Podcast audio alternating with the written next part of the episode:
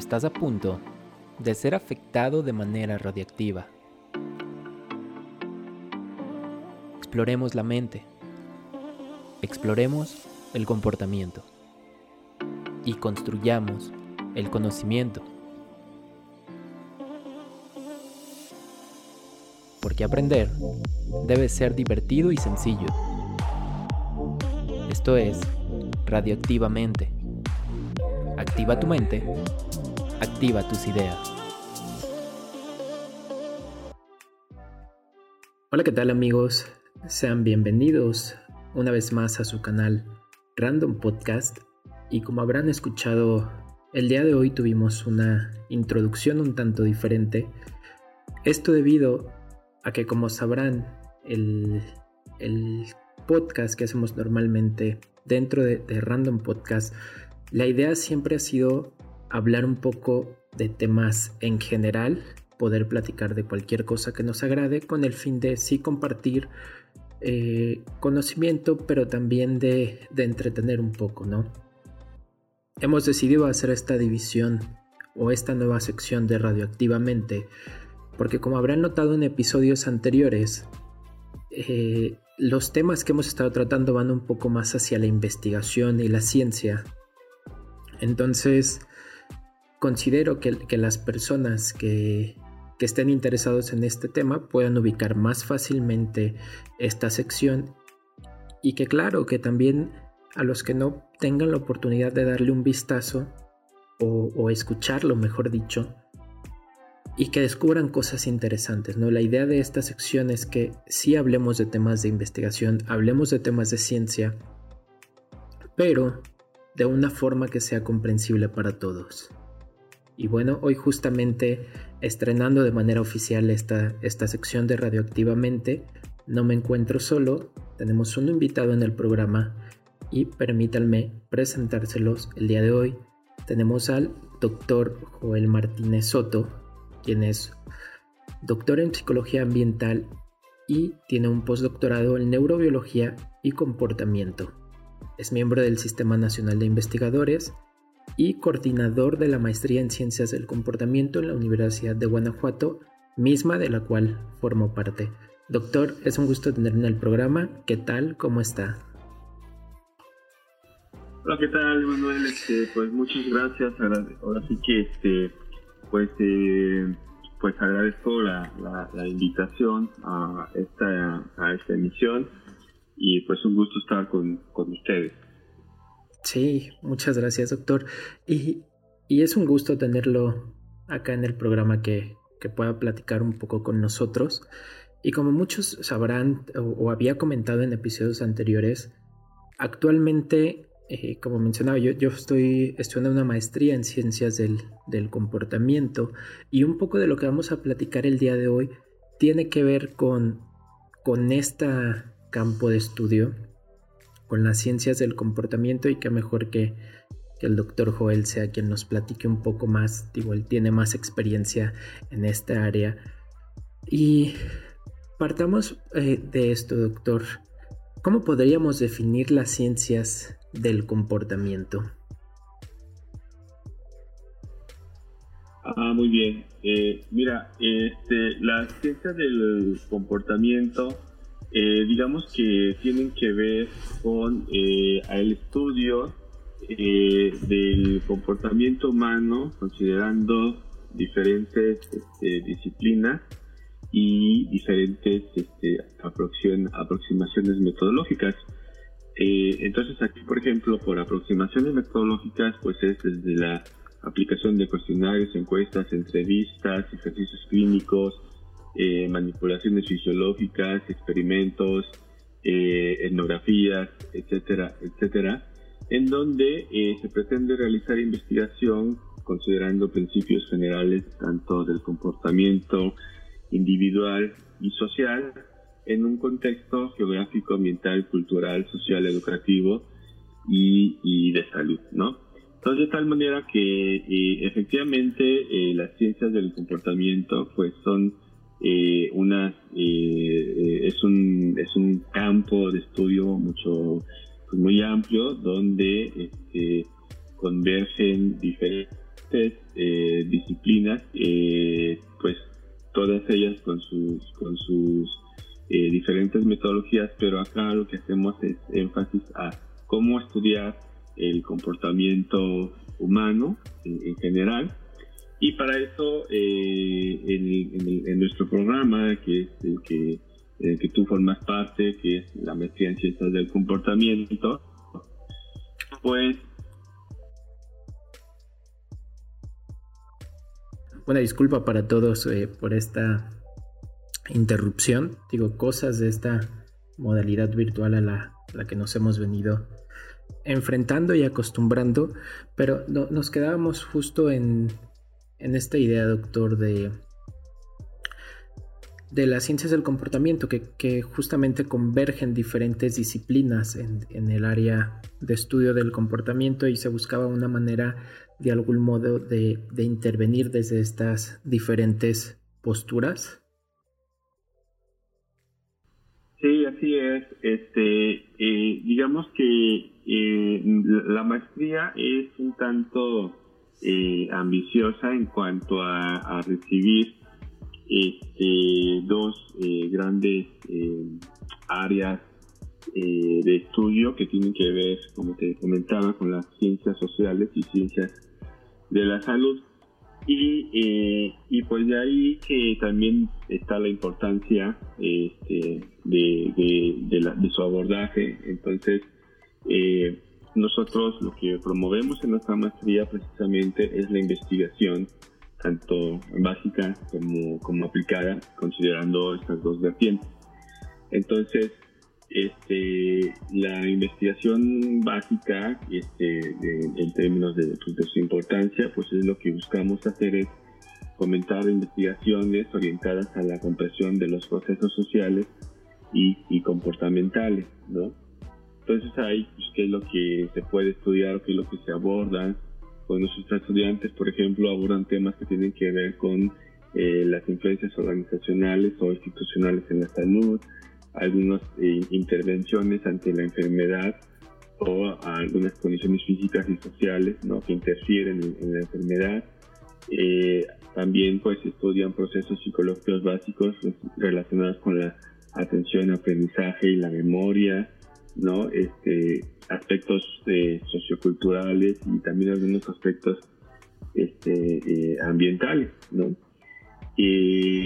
pues también, eh, obviamente, eh, pues nos interesa estudiar los aspectos este, eh, pues que tienen que ver más allá de la investigación este, básica, la parte aplicada, ¿no? Para tratar de resolver problemáticas relevantes de las comunidades, ¿no? Es decir, cómo podemos hacer intervenciones que puedan predecir e influir en el bienestar y la salud de las, de las personas entonces ahí pues podemos hacer, o sea, hacer investigación para identificar y entender los riesgos sociales y comportamentales ¿no? de diferentes problemáticas de nuestro entorno social este, inmediato o, institucional, ¿no? Eh, también pues eh, hacemos hace investigación sobre el impacto de aspectos eh, pues ambientales, culturales, sociales y educativos. También tenemos esta parte de, los entornos educativos, ¿no? Y, este, y bueno, eh, pues sí es importante hacer intervenciones, pero también es, eh, es relevante que los estudiantes eh, entiendan cómo evaluar la efectividad de estas intervenciones. En ese sentido, pues también se pretende que los estudiantes no solamente sepan aplicar intervenciones, sino que también sepan evaluar este, su, su eficacia. Entonces, estas son como que algunas este, cualidades que, que definen eh, nuestro programa, ¿no? Y, su, importancia, como tú lo puedes ver, tiene que ver mucho con, la metodología y la evaluación de su metodología y sus implicaciones para, para la sociedad. Entonces, eso es lo que esencialmente nosotros este, eh, pretendemos, ¿no? Y es lo que hacemos también en, en, la, maestría con nuestros profesores y los estudiantes, ¿no?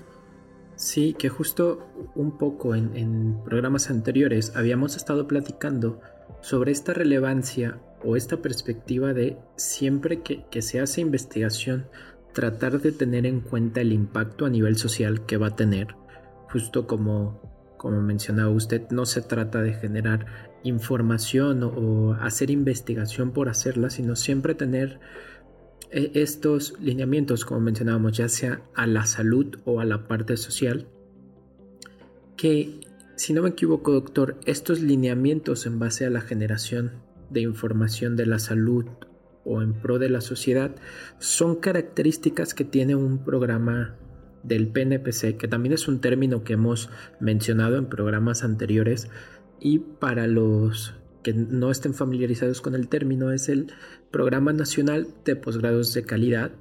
Esta maestría es parte de, ese sistema de programas. Y podría mencionarnos, doctor, cuáles son las características o, qué diferencia a un programa del PNPC de un programa tradicional? Sí, mira, este, el Programa Nacional de Posgrados de Calidad, que es este, pues forma parte de una política pública eh, relacionada con los eh, posgrados nacionales de CONACYT y la Subsecretaría de Educación eh, Superior de la SED.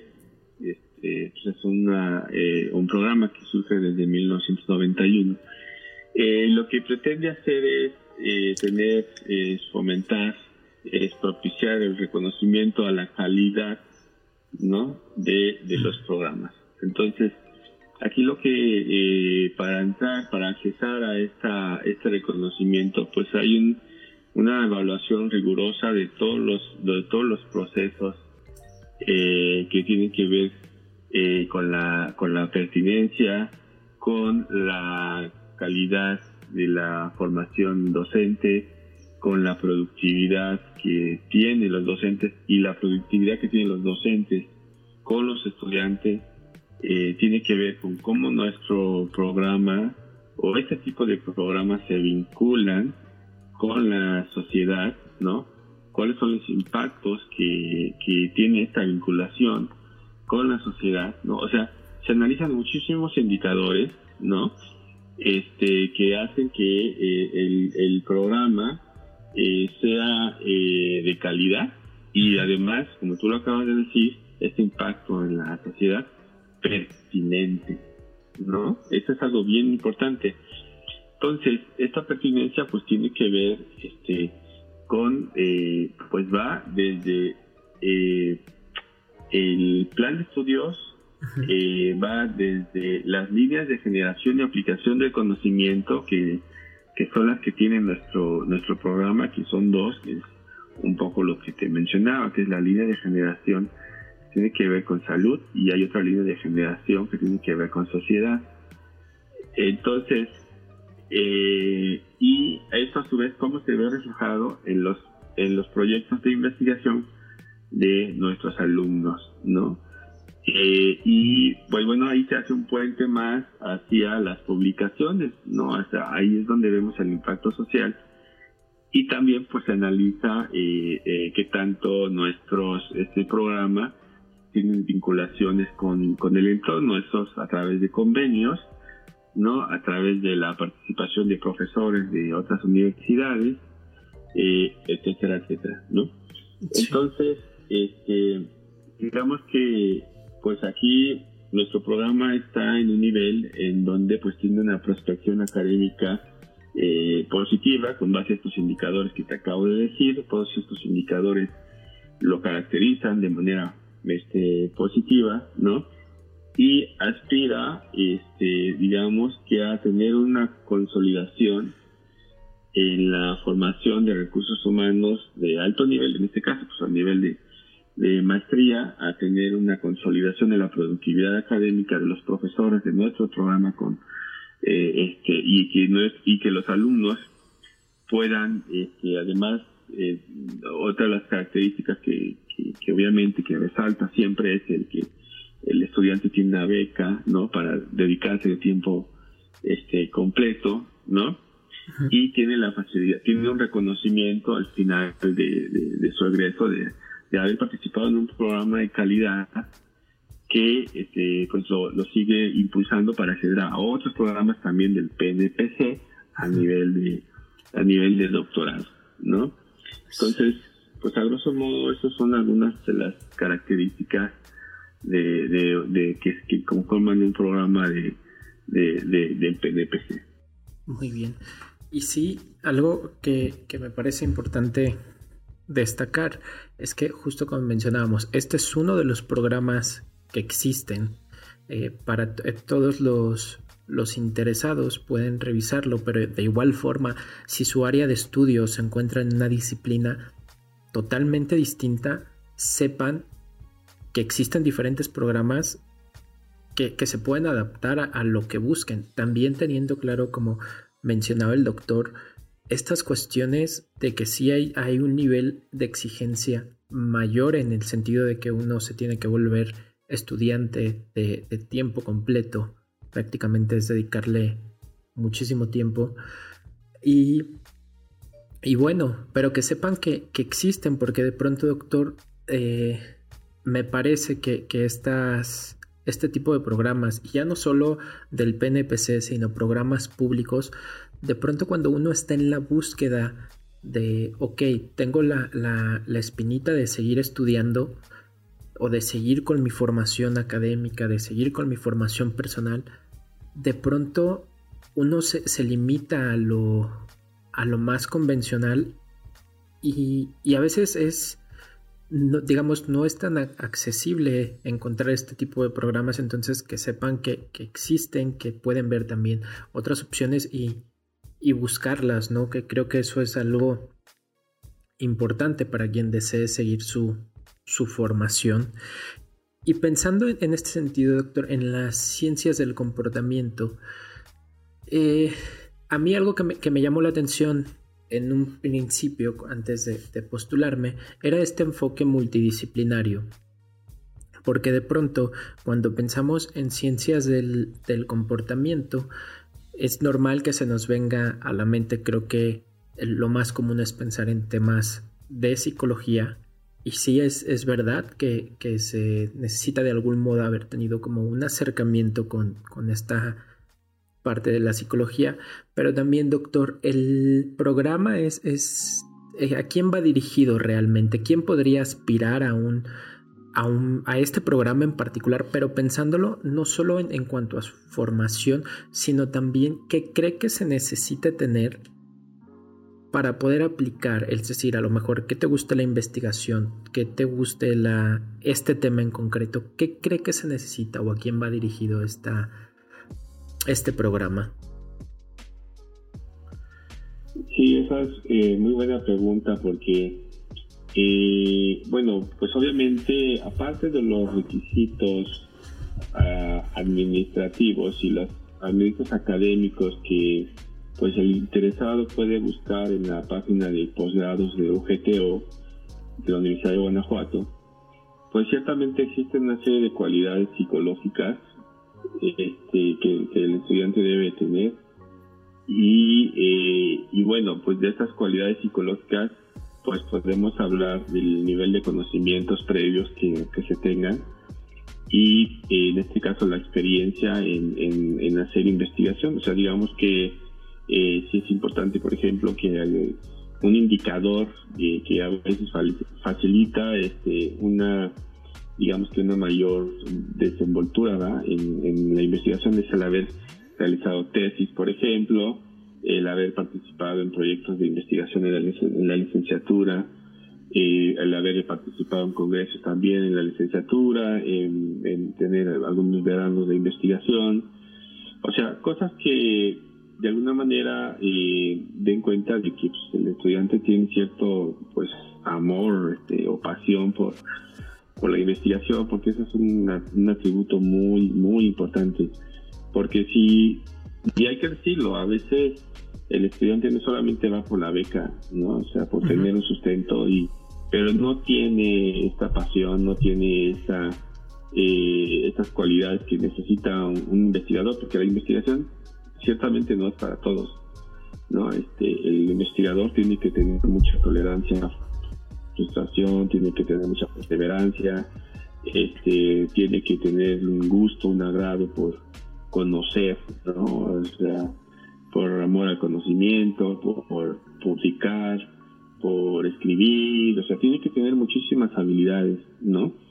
Entonces, eh, un estudiante que o alguien que aspire a, un, a entrar a un posgrado como el que ofertamos, como tú bien lo has comentado, ya lo decimos, es tiempo completo, ¿no? Este, y es tiempo completo porque los contenidos que se ven, pues sí son muy demandantes, en el sentido de que pues implican que el estudiante profundice en los temas eh, y eh, entonces sí es importante tener digamos que estos estos rasgos y, y, repito, o sea, más allá de tener un 8 de promedio, este, su acta nacimiento, haber terminado su licenciatura con un buen promedio y esas cosas, pero mm, no nos engañemos, también están estas otras cualidades que nosotros evaluamos en las entrevistas, ¿no? Por ejemplo, entonces, este, eh, y obviamente pues también tenemos eh, aspirantes tanto nacionales como, como internacionales, ¿no? Que, que son sometidos al mismo proceso y a todos evaluamos en esos, en temas de estas, de estas cualidades que al final de cuentas pues sí son importantes, ¿no? Sí, y, y que en ese sentido eh, me parece importante mencionar también el hecho de que, por ejemplo, con este tipo de espacios hemos estado tratando de hacer hincapié en que traten de, o promover la investigación, claro, siendo conscientes de que todo es, es, gradual. Por ejemplo, tal vez alguien de quien nos escucha apenas está comenzando o se está interesando por la investigación. Y esto lo platicábamos en el, en el programa anterior con, con el maestro Jonathan, que era justo eh, a veces cuando se habla de la cantidad de tiempo que se le dedica a la investigación, creo que muchas personas no lo dimensionan. Mencionamos el ejemplo de decir, es que tengo que leer mucho. Eh, es difícil decir cuánto es mucho, pero, pero también e-, es esta cuestión de ir gradualmente, ¿no? Por ejemplo, no, y que es algo natural me parece eh, para quien nos escucha. Por ejemplo, si estás cursando la licenciatura eh, y estás preparando a lo mejor tu tesis, que sepas que, justo este va incrementando el nivel de manera natural. Pero la intención creo que es esa, ¿no? También el, hecho de decir, ok, sí, sí te tiene que gustar y que no se vea, creo que es algo importante, que no se vea como algo obligado de tengo que hacerlo porque es lo que toca, sino justo como lo, mencionaba, esta, esta cuestión de que sea algo que te guste, que te interese. Y creo que sobre todo es, importante escoger bien el tema de lo que quieres investigar. Porque creo que en muchas ocasiones ese es un tema que a lo mejor si estás en una investigación que de plano no te gusta y tienes que hacerlo porque es lo que toca, pues va, a mermar de algún modo tu desempeño y, tu pasión por la investigación. Sí, así es. Yo creo que, eh, digo, eh, pues sí, formalmente existen una serie de requisitos, repito, académicos, administrativos, pero eh, si el estudiante no tiene pasión por lo que hace, pues sí va a ser muy difícil a veces este, encarar algunas situaciones pues, de adversidad que la investigación este, plantea, ¿no? Entonces sí es importante que el estudiante pues, le guste hacer investigación, tenga los conocimientos también, pues van de la mano, ¿no? Para que sea, digamos, que más resiliente, ¿no? Y pues pueda eh, terminar su, su posgrado en tiempo y forma, que este es otro requisito que, que también exigimos nosotros como PNPC, que el estudiante termine en tiempo y forma porque está recibiendo un estímulo, una beca, y en función de esto, pues, este, pues eh, se espera, ¿verdad?, que tenga el tiempo para poder este, hacer sus, sus actividades con, con sin, sin ningún problema, ¿no? Y bueno, doctor, justo eh, quiero, estamos, platicando un poco sobre el programa como tal.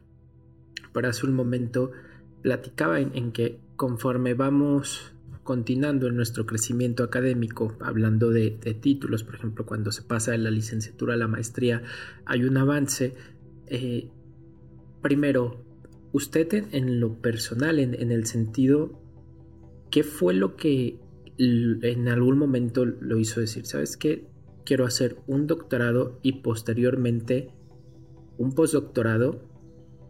Y también, ¿qué, qué, ¿cómo podría describir la diferencia entre los niveles, ¿no? Por ejemplo, decir, ok, en la maestría eh, se tiene este enfoque, pero en un nivel de doctorado el panorama es distinto y se pasa a esto. Y de igual forma en el postdoctorado. ¿Cómo podría decir, o cuáles podrías decir que son las diferencias entre los niveles académicos? Sí, claro. Bueno, el primer aspecto que decías es cómo, cómo decidir hacer un, un, doctorado o básicamente pues la investigación pues es, es, lo que yo te comentaba, ¿no? O sea, pues el, el gusto, este, pues yo siento que un gusto innato, ¿no? Por, por, querer investigar, que pues siempre lo he traído desde niño, ¿no? Siempre me ha gustado la investigación. Y pues ahora, eh, pues eh, la verdad es que yo soy de, de la UNAM, ¿no? Este, y pues nuestra, eh, pues mi casa de estudios, lo sigo diciendo, aunque trabajo para la Universidad de Guanajuato, pero mi alma mater, la UNAM, pues, híjoles, nos dio todos estos entornos. Este, tuve la oportunidad de exponerme a, a diferentes ambientes eh, académicos, universitarios, con profesores, con una formación muy sólida, con eh, profesores que nos vinculaban con actividades de investigación y experiencias, ¿no? Todas muy, pues muy agradables, ¿no? Y entonces, pues eso de alguna manera me impulsó a tener cierto, digamos, cierto apego para, este, para estudiar, ¿no? Entonces, eh, pues bueno, ciertamente yo vengo de una formación de un doctorado que se llama doctorado directo, donde tú sales de la licenciatura y accedes este, inmediatamente a un doctorado. Obviamente son más años que una maestría. La maestría son dos años. En, en mi caso, pues fueron, fueron cuatro años con, con beca de CONACYT. Este, pero bueno, pues ahí la cuestión es que da la impresión de que los primeros dos años son como una maestría, ¿no? O sea, es eh, básicamente es desarrollar un protocolo este, de investigación y este y después eh, en una siguiente fase pues pues aplicarlo desarrollarlo. Entonces por ejemplo en un doctorado que es lo que yo viví pues lo que se trata es ya de formular modelos ¿no? Eh, se trata de empezar a teorizar o someter a prueba empírica modelos. Y en una maestría no necesariamente es así. O sea, en una maestría puedes estar más abocado hacia hacer intervenciones. Este, entonces, ya en a nivel postdoctorado, pues ya tú lo que haces es darle seguimiento, que es lo que muchos colegas hacen, a algún hallazgo, alguna metodología en particular de tu doctorado, ¿no? Entonces, yo por ejemplo en el doctorado pues formé un modelo ecológico eh, sobre eh, el impacto que tenían las áreas verdes en el bienestar individual, familiar y comunitario. Pero todo eso fue a nivel psicológico. Y ya en el postdoctorado decíamos, pues nos falta un nivel, ¿no? Nos falta el nivel fisiológico. Entonces hay esa misma facilitación, esa misma vinculación entre los programas académicos nos, nos permitió o me permitió acceder a otro instituto, que es el Instituto de Neurobiología de la UNAM, donde yo tuve la oportunidad de explorar eh, los eh, correlatos neurales relacionados con la exposición a espacios verdes. Entonces, ahí fue algo mucho más específico. Es un postdoctorado, tiene una duración de un año o máximo, eh, máximo dos años, ¿no? Pero ya es un área de intervención muy, muy, muy, muy particular, ¿no? Sobre un tema de investigación o sobre una necesidad muy específica que tenga que ver con tu propia formación este, metodológica o que tú tengas una necesidad de explorar algo más y necesitas capacitarte específicamente, pues eso es lo que te da un, un, postdoctorado, ¿no? Entonces así más o menos serían un poco las características y las diferencias entre estos, entre estos niveles. Diríamos básicamente que es ir especializándose cada vez, cada vez más o irse centrando cada vez más en un tema de estudio en particular. Y justamente, doctor, pensando en, su tema de estudio o, en el área en el que es especialista, que es la psicología ambiental, cuando, no sé si, usted tenga claro un, momento en el que haya dicho, ¿sabes qué? Me gusta la, psicología ambiental y por qué? qué, qué fue lo que marcó esta diferencia de cualquier otro tema de, estudio. Sí, fíjate que yo en mi caso, bueno, la psicología ambiental yo la conocí cuando iba en, en, a nivel medio superior, eh, en el Colegio de Ciencias y Humanidades de la UNAM. Entonces, como te he dicho, yo soy una mitad de toda la vida, ¿no? Sí. Entonces, este, pues ahí tuve la oportunidad de, conocer este, esta área de estudio con una de mis profesoras precisamente de psicología.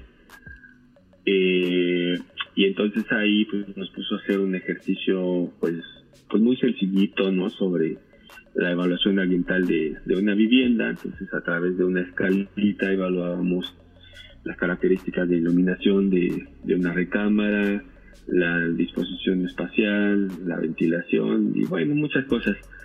Entonces ahí se me hizo muy interesante pues ese ejercicio y este y pues con la lectura también de un capítulo sobre psicología ambiental pues también me, me llegó a interesar más eh, eh, y pues ya pues a nivel de licenciatura pues, tuve la oportunidad de encontrar otro profesor que también trabajaba en temas de psicología ambiental realizando un servicio ahora con el tema de comportamientos ecológicos hacia el cuidado del agua. Y pues este profesor tenía una mayor vinculación con otro programa de posgrado que está también en la, en la Facultad de Psicología de UNAM, que es la maestría y doctorado en Psicología Ambiental. Eh, y pues ahí pude conocer a más profesores, pude vincularme con más congresos y pues obviamente me fui identificando con, más, con más temáticas, ¿no? Eh, y de ahí pues me surgió como que pues, la espinita de decir, bueno, pues ¿por qué no me lanzo a hacer un, doctorado en, psicología social y ambiental con un tema que también se me hizo muy interesante en aquel tiempo, era ver el, pues, el impacto de los espacios verdes en, en la pobreza, ¿no? En, gente con condiciones de pobreza, tratando de cuáles son los mecanismos que, que ambientales que amortiguan los efectos psicológicos de esa situación de la adversidad. Y este y bueno, pues ahí encontré pues todavía más, eh, mucho más temas y gente que, eh, que conocía a otros investigadores de rango internacional que también sabían de estos temas y pues me fui vinculando también con, con estos investigadores y bueno, pues ahí empezó, eh, digamos que, que empezó todo este, este, este interés en, en el área ambiental. Es un, es un área que pues en nuestro país pues se conoce pues eh, todavía muy poco son muy pocos investigadores sobre psicología ambiental pero eh, pues es todo es todo un reto este por ejemplo aquí en, en, la región central de, nuestro país pues algo que me ha gustado por ejemplo de la UNAM este, que se decía hace algunos años es el tratar de descentralizar la investigación en el sentido de que pues, ciertamente muchos de los muchos psicólogos ambientales o mucha de la psicología ambiental se realiza en la Ciudad de México, Estado de México, ¿no? Todas las facultades que hay de la UNAM y otras, eh, como la UAM también, por ejemplo.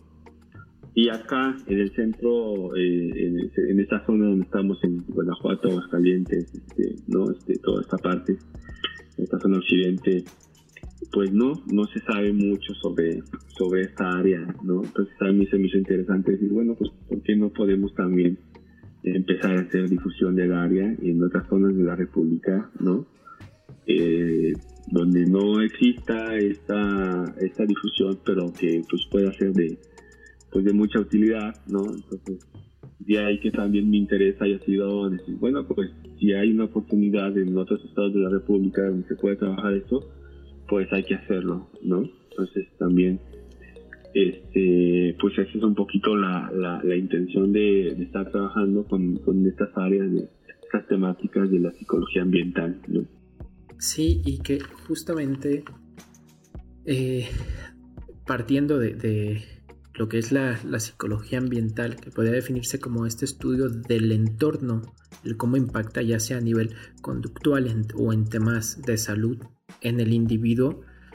Usted mencionaba algo que nos mencionaba que usted tiene este primer acercamiento en el nivel medio superior. Digo, no sé si es porque a lo mejor yo no vengo de una formación en psicología, eh, pero yo mi primer acercamiento fue justo ahora en, la maestría, donde se empieza o empiezo a tener esta conciencia de cómo el entorno también tiene estos impactos en, la salud, en el comportamiento, en el desarrollo de la persona, porque de pronto cuando uno piensa en, en psicología, creo que lo primero que, o, una de las mayores vinculaciones que se vienen a la mente es pensar en la psicología clínica.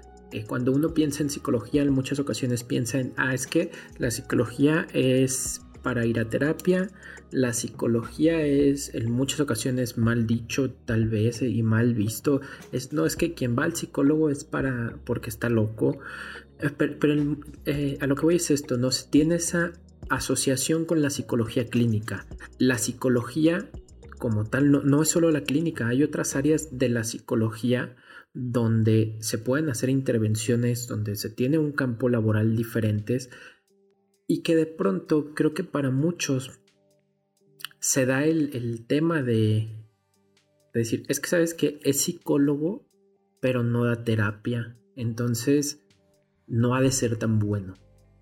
¿Cómo podríamos definir o, qué áreas de la psicología podríamos decir que existen tal vez para que la gente que no sepa eh, en qué puede trabajar un psicólogo justamente una de ellas es la, psicología ambiental, pero también qué otras intervenciones tiene un psicólogo de formación.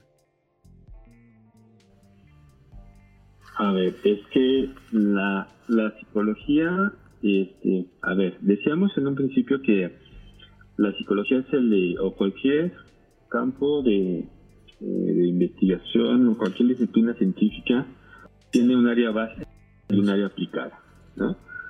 Entonces, digamos que hay, personas que hacemos investigación básica y hay personas que se dedican más a hacer investigación aplicada. Entonces, los que hacemos investigación básica, pues estamos ubicados en el rango de investigadores, ¿no? Eh, y nuestros investigadores, nuestras investigaciones, perdón, pues se reflejan en la formación de los recursos humanos, en las publicaciones y en el impacto que puede tener en la sociedad. Y, eh, y entonces este impacto, ¿cómo se da? Pues por ejemplo a través de las publicaciones o a través de la difusión o de la divulgación que se haga de nuestro trabajo. ¿no? Y un, un indicador, por ejemplo, son las, las citas o sea, tú publicas un artículo, tienes una. y de repente hay alguien que te lee y dice, ah, mira, este, este, artículo está muy relacionado con lo que yo estoy haciendo o es de utilidad para esta otra situación y pues tienes una, una cita que es un reconocimiento a tu, a tu trabajo, ¿no? eh, lo que nosotros hacemos eh, y lo que yo te voy a decir, por ejemplo, lo que yo hago, no tiene quizás un impacto inmediato, ¿no? Tiene que pasar, hay gente que dice que pasan años, ¿no? O sea, eh, cinco años para que lo que uno esté haciendo se vea reflejado en política en política pública pero eso ya no depende de nosotros incluso depende de nuestros gobernantes no este, y de otras cosas que a veces son bien ajenas no pero bueno este eh, y y está otro grupo de personas otro grupo de, de mm, también existen por ejemplo posgrados que son más profesionalizantes donde efectivamente ahí ya se define bien el campo de trabajo, ¿no? Entonces, regresándonos a los posgrados, posgrados en investigación, ¿no? Que no damos terapias como dices tú, y posgrados analizantes, donde ya se define, eh, donde los eh, participantes ahí, pues ahora sí que son profesionistas que están insertos en un entorno laboral y hacen como que sus prácticas y esas prácticas se, evalúan en sus actividades este, académicas y curriculares y estas cosas. Eh, pero bueno, pues el psicólogo pues tiene diferentes apellidos, ¿no? O sea, este, porque pues la psicología está en todos lados y pues tú sabes que las más populares, pues la psicología clínica, la psicología social, la psicología educativa, psicología criminal, ¿no? O sea, depende del escenario donde se encuentre, es eh, el apellido que pueda tener y las teorías que sustentan lo que va a hacer, ¿no? Eh, entonces, eh, sí es importante como que hacer esa distinción porque pues ciertamente al psicólogo se le identifica más como la parte la parte clínica, el estereotipo, a veces hasta el estigma de decir que es el loquero, ¿no? Sí. Eh, cuando en realidad este, eh, no es así, no es, es eh, son diferentes áreas, tipos de intervención que tienen que ver no solamente para la intervención, sino para la promoción este, de la salud y en diferentes este, escenarios y subescenarios donde se lleva a cabo el, comportamiento humano. lo que pasa es que hay que darlo a conocer un poquito más pero este, todo esto es la diversidad que existe en el campo de la, de la psicología, ¿no? Y aquí en la Universidad de Guanajuato, en la licenciatura, pues cuando menos se ve el área clínica, el área de acentuación le llaman, el área de acentuación clínica, el área social, el área educativa y el área este, organizacional. Y la psicología ambiental se da como de manera optativa, ¿no? que es para quien la desee tomar, pero en realidad psicología ambiental debe de ser transversal, o sea, debe de ser como la ética, ¿no? O sea, sí. Porque las personas están en, vivimos en un entorno sociofísico y ese entorno sociofísico pues permea lo que nosotros hacemos y para eso hay principios y teorías que nos explican eso, ¿no? Entonces, pues es así como se desempeña la psicología en las diferentes áreas. Sí, y que creo que esto es, es justo hacia la mención, porque creo que, que, de pronto para quien está explorando estas opciones de, formación, eh, sepa que, que hay más áreas que a lo mejor todavía no conocen y que es importante que conozcan, porque a lo mejor tienen esa, esa duda entre, ok, sí me gusta la psicología, pero a lo mejor no me veo tanto en, en, algo clínico, que sepan que existen otras opciones y otros campos, ¿no?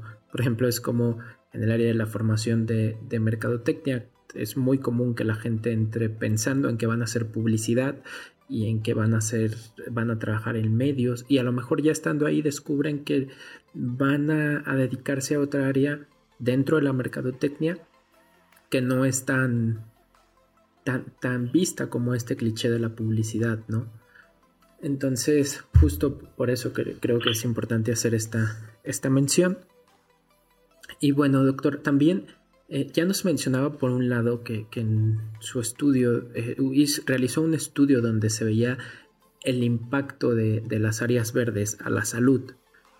Pero pensémoslo ah, en, temas, por ejemplo, creo que esto era algo que también ya estuvimos platicando en su momento, eh, fuera de grabación, el impacto que tuvo ahora el tema de la pandemia en cuanto a los entornos físicos eh, y, los entornos en los que convivimos en nuestro día a día, creo que fue, digo, de entrada era algo que, que nadie veía venir.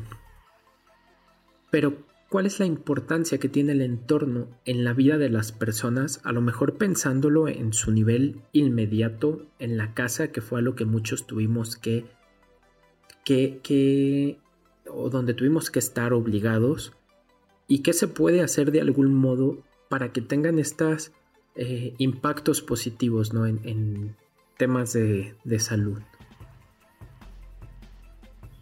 Sí, mira, a ver, eh, ahí pues tenemos que analizar los antecedentes de, bueno, pues todo empezó a nivel, a nivel global, ¿verdad? Pero, este, por ejemplo, en el caso de nuestro país, con la Jornada Nacional de la, de la sana, sana distancia, ¿no? Entonces, pues ahí, este, lo primero que se pensaba hacer ahí es el aislamiento este, domiciliario, ¿no?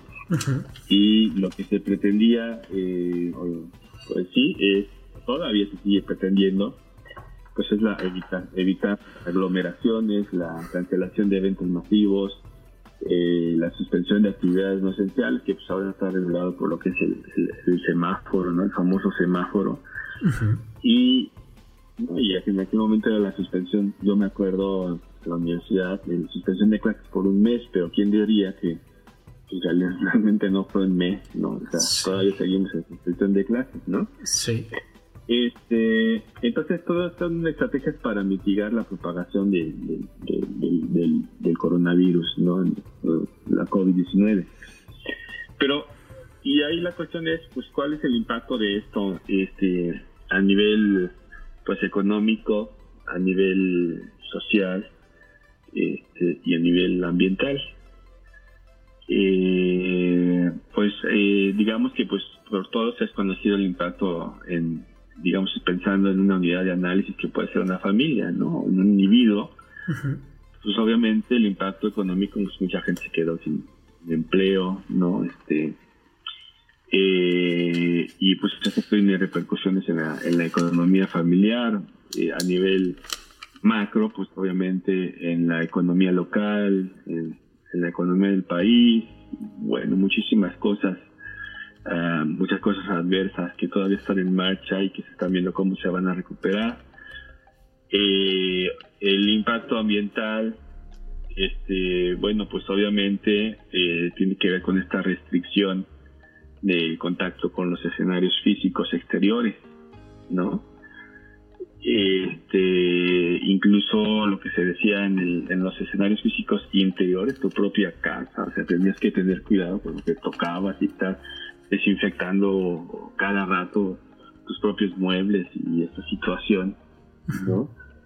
Eh, y, y, pues obviamente esta restricción con el de acceso a los espacios libres pues genera pues cierto cierto cierto estrés porque pues se relaciona con esta este aislamiento que se dio se relaciona con esta evitar estar en espacios eh, eh, donde existan aglomeraciones que normalmente pues son espacios de, esparcimiento, ¿no? Este, los cines, teatros, este, o espacios cerrados, este, y, o espacios abiertos con aglomeración de personas, el modificar tu, eh, tu proximidad con los demás, eh, es decir, no puedes estar a a más de un metro, 1.5 metros, o menos de 1.5 metros de alguien más porque te puede contagiar, ¿no? O sea, estos son estresores, ¿no? Este, Con los que las personas han tenido que vivir y, y se han vuelto crónicos, ¿no? O sea, no nada más es, ah, durante un mes, como nos dijeron desde un principio, ¿no? Sino que ahora ya está estipulado una nueva, una nueva realidad que no sabemos cuándo se vaya a revertir. Eh, y el impacto de estos estresores crónicos, porque tú ya tienes una transmisión crónica, y, pues eh, tiene una repercusión en, pues, en la salud mental, ¿no?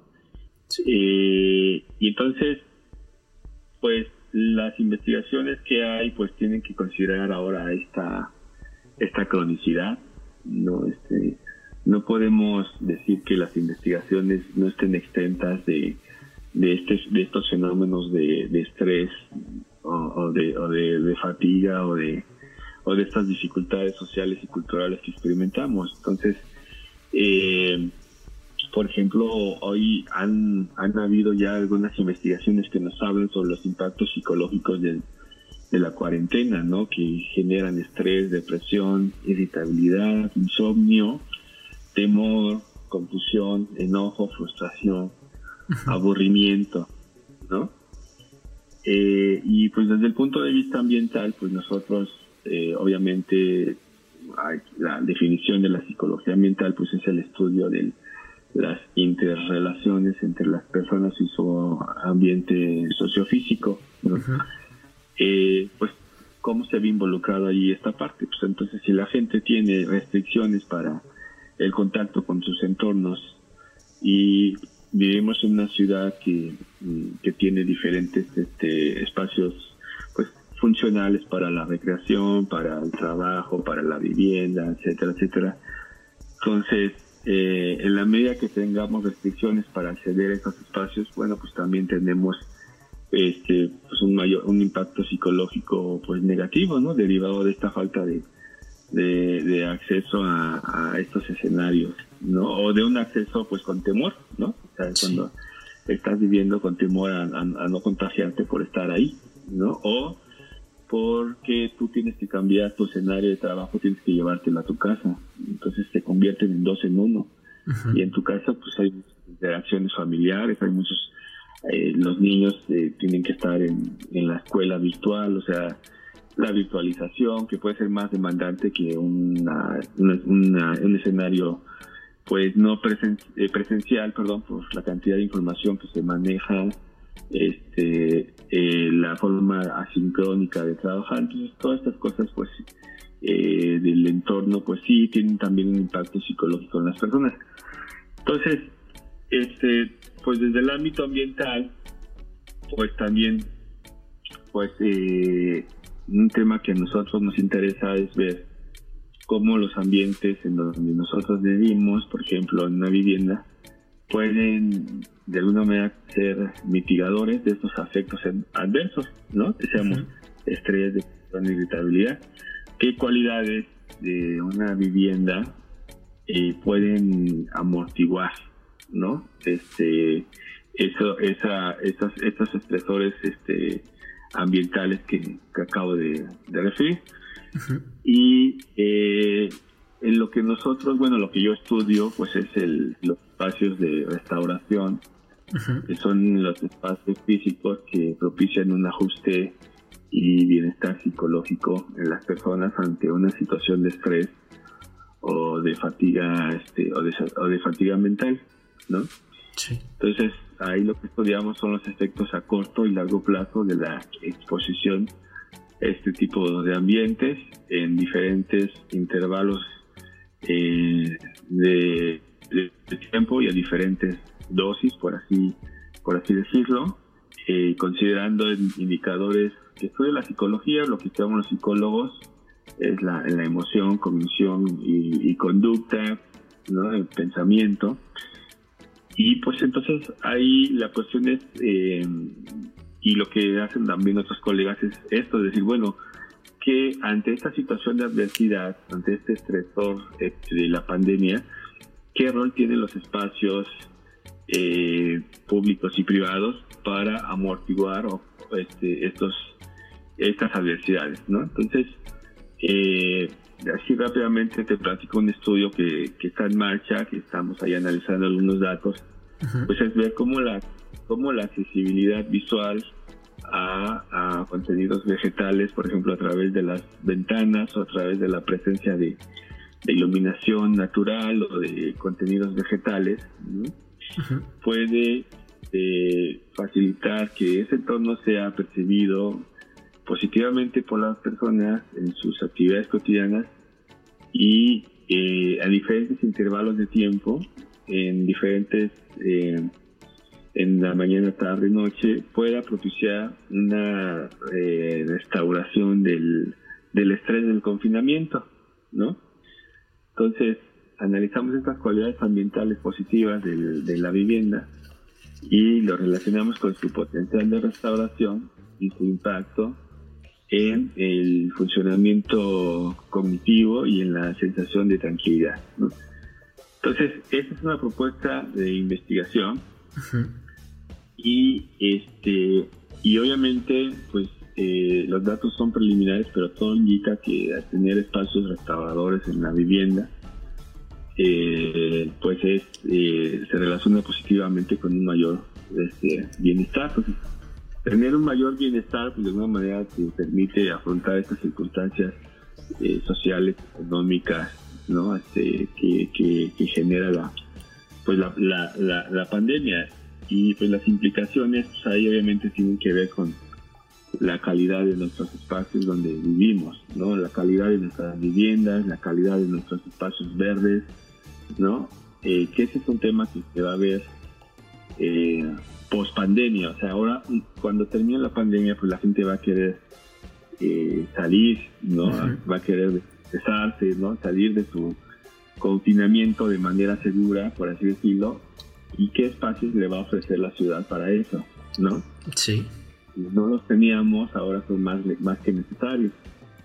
Eh, y un tema evidente ahí, por ejemplo, es en las universidades, ¿no? Este, en campus, donde ni siquiera existen espacios verdes y los estudiantes no pueden salir y ahora que queremos, si quisiera dejar una de las clases, pues no tenemos espacios al aire libre donde eh, tener la intención de dar este, algunas asesorías o algunas algunas clases, ¿no? Entonces, sí son temas eh, ambientales eh, pues importantes este, a, considerar y a, y a, y a promover, ¿no? Que, que salen a la luz porque la pandemia pues es un problema pues ambiental, ¿no? Sí. También, ¿no?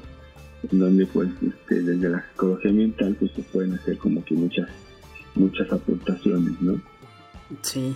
Y pensando en, esto que mencionaba, doctor, de los espacios restauradores, podrían considerarse, no sé, se me viene a la mente, a lo mejor algún tipo de huerto urbano dentro de la casa, un espacio con plantas donde la persona justo tenga el acceso a, este espacio con la intención o pensando en que va a afectar de manera positiva en, su estado de ánimo, tal vez en su salud.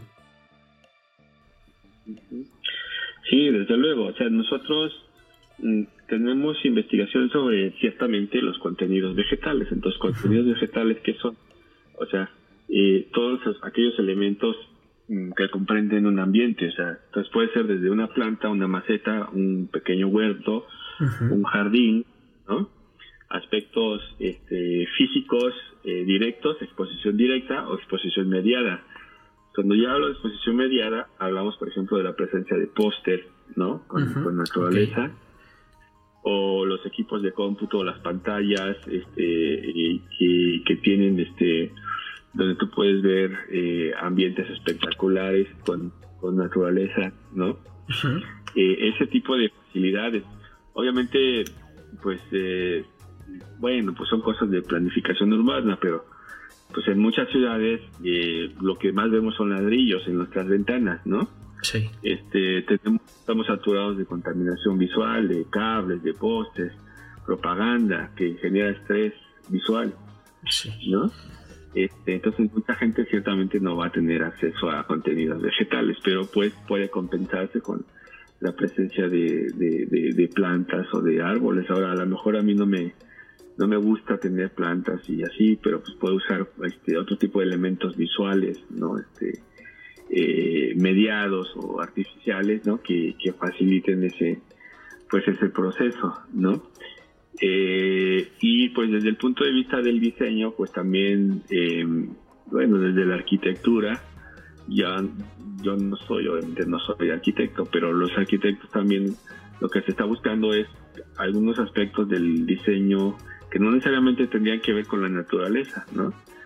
Este, de los espacios que también sean restauradores, en este caso, este, en, en, en las viviendas, ¿no? Sí. Pero, pero bueno, pero en términos prácticos, pues este sí se sabe que tener este macetas en, casa, este pequeños árboles o este esa interacción con estos microelementos, de hecho se le llama así, provocan micro experiencias restaurativas, ¿no? Una experiencia macro pues es cuando te vas a un a un bosque, a un parque donde estás completamente inmerso, completamente expuesto, ¿no? En donde la experiencia pues es más, mucho más amplia, ¿no? Entonces aquí la pregunta es, ¿cómo fomentar las experiencias restauradoras, ¿no? Entonces cada quien incluso, hasta incluso por cuestiones de personalidad, ahí también interfiere esto, ¿no? Este, ¿Qué tipo de estimulación busca cada persona para, para encarar eh, eh, estimulación ambiental para encarar el, el, estrés o, tipo de estimulación suave o un tipo de estimulación fuerte derivada del entorno, del ambiente donde cada quien esté, ¿no? Sí, creo, creo que sería interesante que quien nos escucha pudiese hacer como este ejercicio de reflexión. Decir, ok, yo me siento bien cuando estoy en X espacio de mi casa cuando estoy haciendo eh, esta actividad. Digo, creo que sería bueno y, que nos lo pudieran compartir, ya sea aquí en los comentarios, por correo, por mensajito privado, eh, que de qué se han dado cuenta en, estos espacios restauradores que tal vez puedan tener en, su casa o a lo mejor que nos dijeran, oye, ¿sabes qué? Puse una plantita y me ha afectado de esta forma. Sería interesante que nos lo pudieran compartir. Y vamos a pasar a una sección, doctor, que es, de preguntas rápidas, porque en esta sección ya no necesitamos a lo mejor tanta profundización, estamos rumbo al cierre de, de la charla. Son preguntas rápidas donde si usted quiere puede decirnos el, por qué brevemente o si quiere profundizar puede hacerlo, pero ya son preguntas un tanto más ah, personales. Y vamos a partir, doctor, eh, mencionándonos una comida que crea que todos deberían probar. Una comida que todos deberían probar. Ah, pues una comida saludable, ¿no? Yo creo, ¿no? Este, híjole, que la gastronomía mexicana es muy... Es muy Y aquí, aquí también puede ser a gusto personal, ¿eh? Que diga, ¿sabes que A mí me gusta mucho esto y, y por eso, porque me gusta, a lo mejor sin dar una razón más allá de, de que usted diga, yo quiero que todos prueben esto porque creo que les puede gustar la experiencia. Ah, pues la comida mexicana y comida, por ejemplo, el, mole verde, ¿no? Ok. Ese mole preparado con muchas especias, bueno, con muchas verduras, ¿no? Sí. y se me hace muy, pues, muy, muy saludable y muy de la gastronomía este, mexicana, ¿no? Ok. Muy bien. ¿Alguna película, serie que le gustaría recomendar? Película o series. Este. Ah, pues mira, la verdad es que yo de repente soy muy malo con, con los nombres. Este. Eh, eh, eh, pues mira, por ejemplo, esta, esta serie de, del Breaking Bad. Sí. Este, se me hace muy interesante por la forma como se aborda un, un, problema que tiene que ver con la, con la, con la corrupción de con, la corrupción, consumo de drogas y todos los ciclos y toda la toda este la el drama que, que, conlleva ese ese entorno, ¿no? Y es, me hace muy eh, muy enganchador, ¿no? O sea, muy este muy interesante, muy muy entretenido, pero a la vez muy reflexivo, ¿no? Y refleja algo que, pasa en, nuestra cotidianidad, no a la mente, Entonces, pues, yo lo recomendaría por ese sentido. Muy bien. ¿Algún artista musical, ya sea banda, cantante, músico, eh, que le gusta, género musical, que crea que deben escuchar las personas como recomendación? Ah, caray. Es ahí sí yo no, es que ahí depende de los gustos, ¿no? Porque yo no lo puedo recomendar a alguien que escuche música este clásica, que escucha música clásica, alguien, algo que yo, que yo escucho mucho, que me gusta que es la música metal, Ajá. ¿no? Hablar de, grupos como Épica o, o ¿no? Sí. Entonces para mí son de, mis, son de mis gustos, ¿no? Este, entonces Sí, y, justamente, bueno, es, esta serie de preguntas es eh, para que la gente también conozca cosas nuevas, porque a veces, eh, en muchas ocasiones creo que nos cerramos experiencias de, sobre todo pensando en la cuestión musical, que están ahí sin descubrir y que Digo, hasta que alguien no nos dice, oye, ¿sabes qué? Escucha esto y, aquí es justo eso, ¿no? Lo, que mencionaba, por el mero gusto, si a usted le gusta, eh, es algo personal, pero que a lo mejor ahí afuera alguien nunca le habían dicho que escuchara metal y justo por eso no, no lo conoce y tal vez puede ser ese punto de, de que descubra un, nuevo panorama, ¿no? En cuanto a la música, en cuanto... Por eso es la, intención de estas preguntas, más allá de, tener una intención más profunda o, o de recomendación con objetivo es simplemente darle la posibilidad a las personas a descubrir nuevas experiencias. Sí, algún, eh, ¿alguna banda favorita de metal? Pues bueno, te decía yo, por ejemplo, Epica o, este, o Therion, este, o sea, es, metal sinfónico. Sí. Entonces, no es como el de Trash, donde pues el, la voz es muy muy grotesca y no sabes ni lo que dicen ni nada, ¿no? Entonces aquí es gente que son sopranos, ¿no? Este, que de repente, ciertamente, pues la voz es impactante, ¿no? De, la cantante, ¿no? Pero, pues un poquito el, ritmo de música, este, pues había más emoción al, escuchar la, la voz, pero es, pues es cultura, ¿no? Es también es, cultura musical, como lo dices, ¿no? Sí.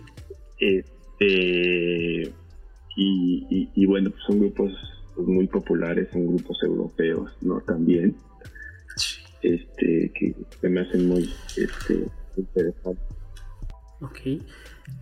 Y ahora, ya casi para terminar, ¿algún autor eh, de textos, ya sea académico, del género que quiera, de artículos, algún autor que diga, sabes que este autor a mí en lo particular creo que es importante leerlo alguna vez en la vida no, fíjate que ahí a mí siempre, pues, este, para, pues sí, una habilidad para este, escribir, incluso en la academia. Sí. Este, el leer, este, pues ciertamente textos no académicos como libros o literatura, pues, también te ayuda bastante, ¿no?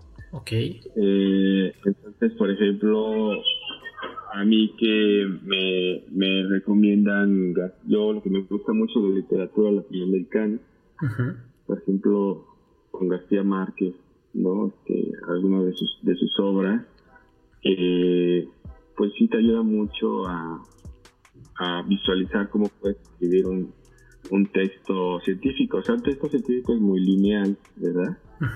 Este, pero leer ese tipo de literatura eh, que es, no es tan como que tan lindo, pero de alguna manera te suelta la imaginación, ¿no? Te permite como que visualizar diferentes escenarios, que eso también, aunque no lo creas, te ayuda a estructurar tus ideas, ¿no? Entonces yo, por ejemplo, eh, eh, cuando estaba en bachillerato, pues sí, me, fascinaba mucho leer la literatura latinoamericana, como te decía yo, con Gabriel García Márquez o con, este eh, Borges, ¿no? Y así es autores latinoamericanos, ¿no? Ok.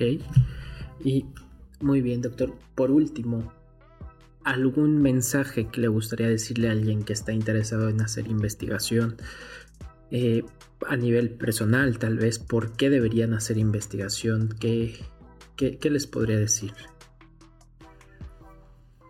Pues mira, la verdad que para hacer investigación se puede hacer por, solo por profesión.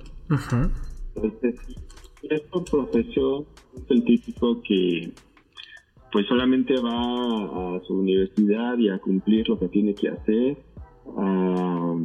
y a trabajar, ¿no? Y lo hace por vocación, ¿no? Porque, por, amor, por gusto, ¿no? Por disciplina, por convicción, ¿no? Donde, pues, los premios y los estímulos, pues, vienen solos, ¿no? Sí. Eh, entonces, sí es muy importante... Eh, que, a uno le gusta hacer lo que hace y siempre nos han dicho, hay investigadores que, decimos que nos pagan por hacer lo que nos gusta, ¿no? Que nos quieren. Entonces, es lo mejor que puedes, que yo podría recomendar, ¿no? En que si tú quieres hacer investigación, pues hazlo porque, pues porque a ti te gusta, ¿no? Este, y pues eso es algo, pues muy, una, mm, es un valor, es algo muy importante. Sí. Y pues bueno, doctor, con esto estamos cerrando esta, esta charla que creo que para muchos y, espero que para, para mí a nivel personal y para lo que, los que nos están escuchando también haya sido eh, de enseñanza, de aprendizaje.